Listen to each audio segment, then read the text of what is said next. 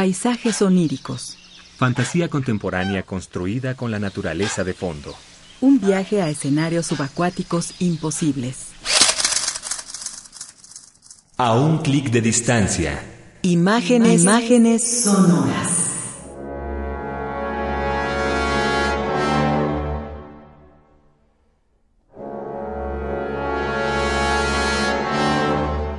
Finlandia, tierra de bosques, lagos, islas, nieve y auroras boreales.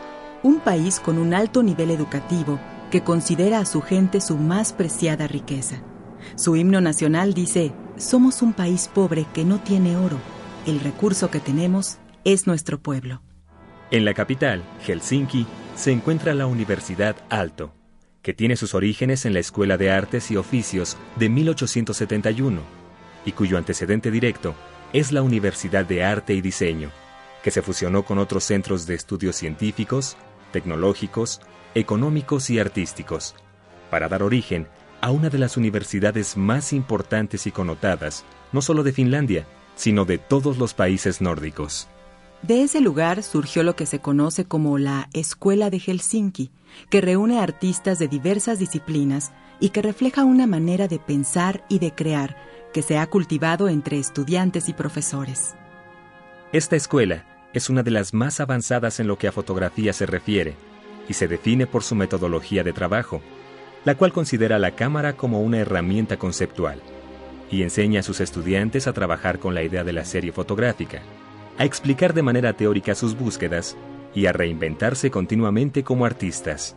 Se ha constituido así un grupo vanguardista cuyos artistas no guardan similitudes temáticas o estilísticas entre sí, ni intentan crear un paradigma de la fotografía finlandesa, aunque todos comparten una concepción estética en torno a la luz, así como una poética del paisaje interior y exterior que termina por ser muy nórdica.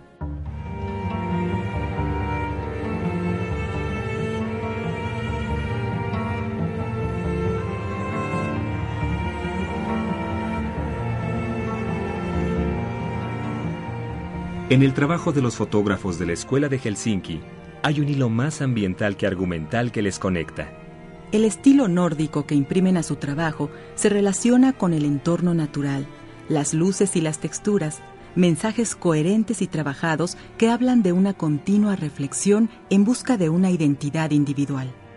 A esta escuela pertenece Susana Mayuri, Nacida en 1978 en Helsinki, Mayuri estudió en la Academia de Artes en Turku y después hizo una maestría en fotografía en la Universidad de Arte y Diseño de Helsinki, que unos años después se convertiría en la prestigiada Universidad Alto.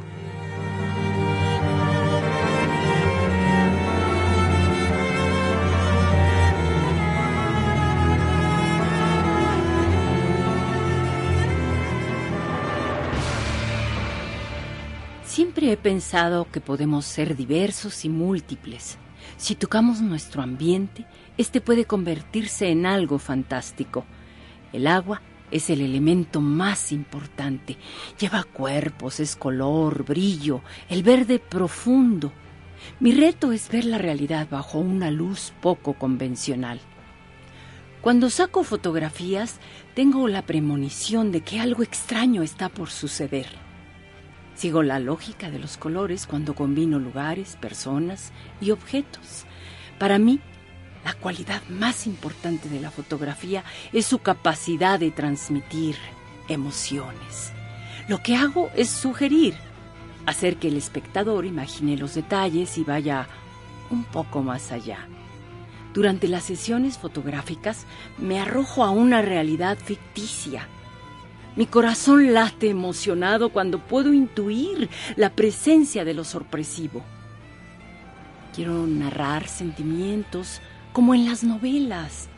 El lector de imágenes tiene la oportunidad de encontrar aquello que va más allá, eso que representa emoción, peligro. El lenguaje es un mapa que se dibuja a nuestro alrededor, desconocido y familiar al mismo tiempo. Creo en la imagen que respira con fuerza.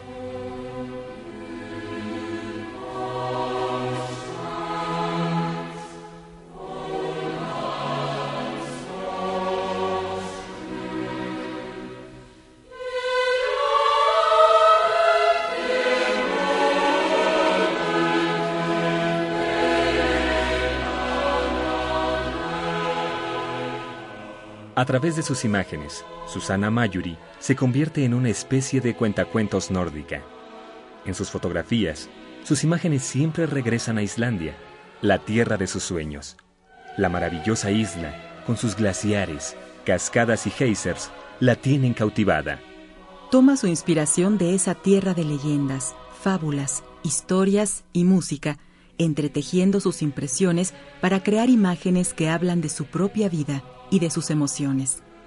Ella dice que en cada país nórdico existe un poco de Islandia y considera que las características comunes de los paisajes nórdicos son tan fascinantes como la diversidad de lenguas que se hablan en cada uno de esos países. Mayuri ilustra historias a la manera de imágenes que forman un lenguaje común, compartido por todos los países de esa región.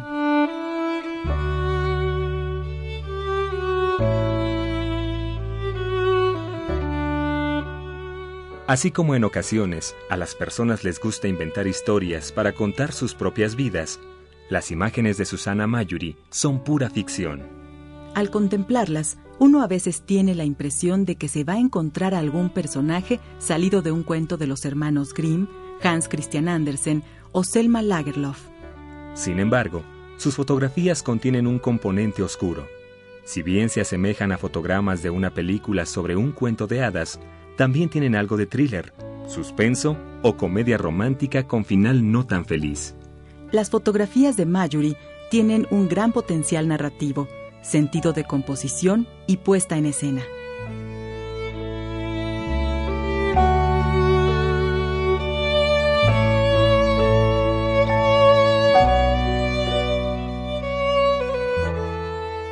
Las historias son algo maravilloso.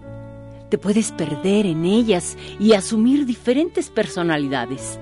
Y aún así, en cada cuento de hadas existe una gran dosis de verdad.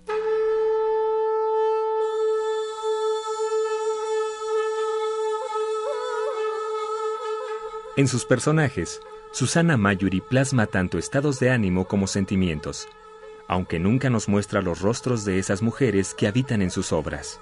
El comportamiento misterioso de estos personajes le brinda al paisaje una profunda resonancia emocional, mientras que el agua añade una cualidad protectora e invitante que a veces se torna lo contrario, un ambiente amenazante.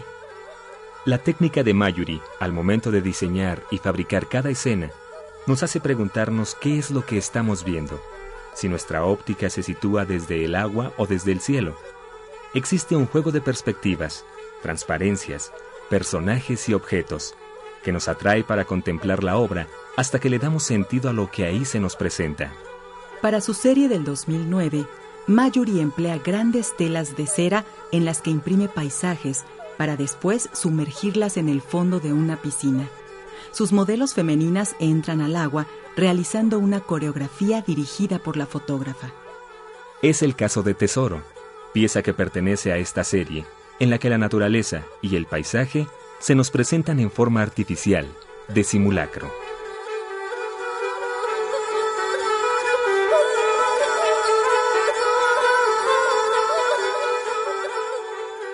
Quiero demostrar que uno puede encontrar lo fantástico en las cosas más cercanas.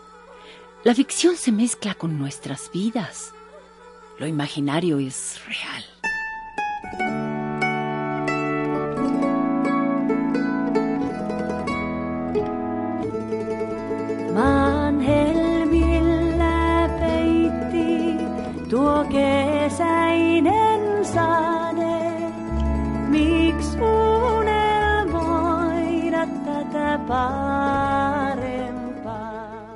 Susana Mayuri se interesa por los paisajes que retrata, pero también por las historias que cada una de las chicas guarda.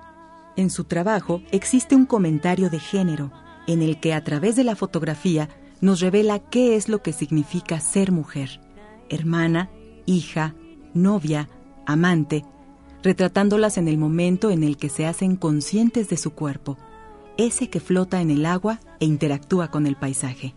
Sus protagonistas tienen siempre un doble papel, el de heroínas y el de objetos de deseo sexual. Sus modelos llevan ropa escasa y delgada, y con frecuencia aparecen inconscientes o quizá muertas y a la deriva, a la merced de las corrientes acuáticas que las rodean. Hay momentos en los que el agua parece convertirse en un peligro, en el que las protagonistas pierden su gravedad terrenal y son privadas del aire para respirar. El agua hace que sus cuerpos se vean borrosos, como si se tratara de pinceladas. El agua como pintura, con todos sus significados metafóricos. El trabajo de Susana Mayuri condensa los cuentos, los anhelos y los secretos en atmósferas pictóricas, que de alguna forma parecen reales, a pesar de sus cualidades mágicas.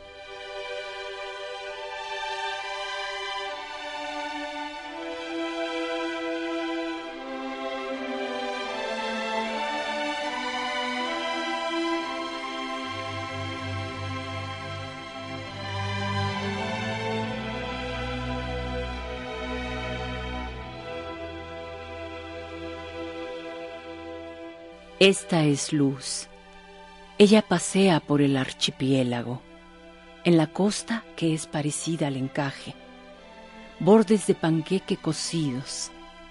Esta es luz, una niña transparente, hecha de orillas de andrajos, emprende el viaje. Una balsa soplada por el viento, una lancha que confía en el viento para nada está consciente. Sumergida en sus pensamientos, prueba el alga verde sobre las piedras de la orilla. Se lava los dientes con agua salada. Luz vadea con el agua hasta las rodillas y las cañas le tejen los muslos.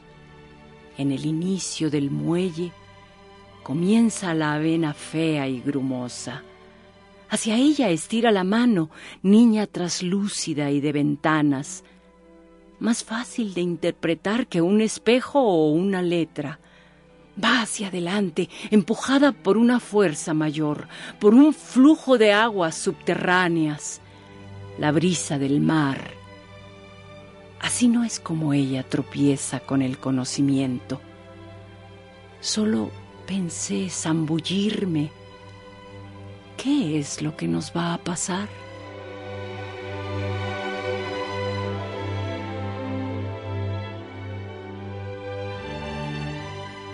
Johanna Benjo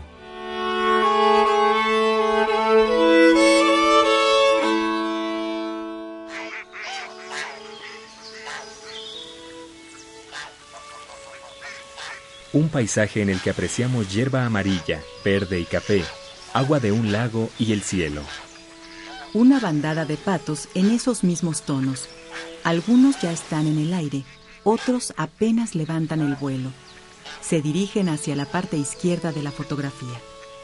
Del lado derecho, vemos a una mujer entrando a la escena en plano horizontal, con el cuerpo estirado, pálido y la cabeza agachada. Su brazo derecho se encuentra estirado, apuntando hacia la dirección que llevan los patos, su mano izquierda está cerrada en puño y sus piernas nos dan la sensación de movimiento.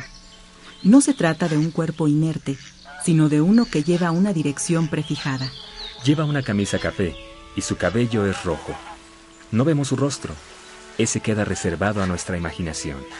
Tampoco vemos sus pies. Estos quedan cortados al lado derecho de la composición.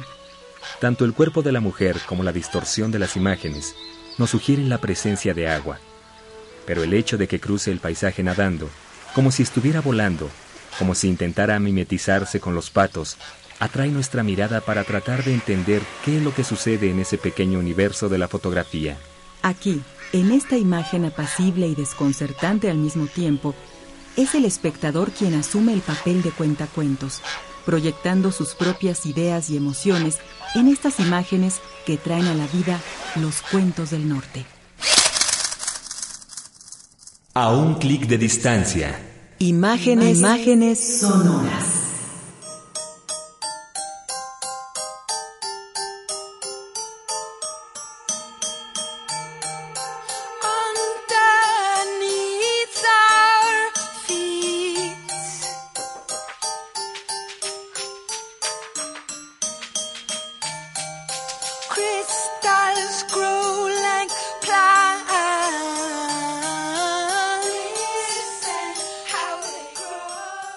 Si quieres volver a escuchar este programa y conocer más sobre esta obra y el artista que la realizó, ingresa a www.radioeducacion.edu.mx o escríbenos a nuestro correo electrónico, un clic arroba radioeducacion.edu.mx.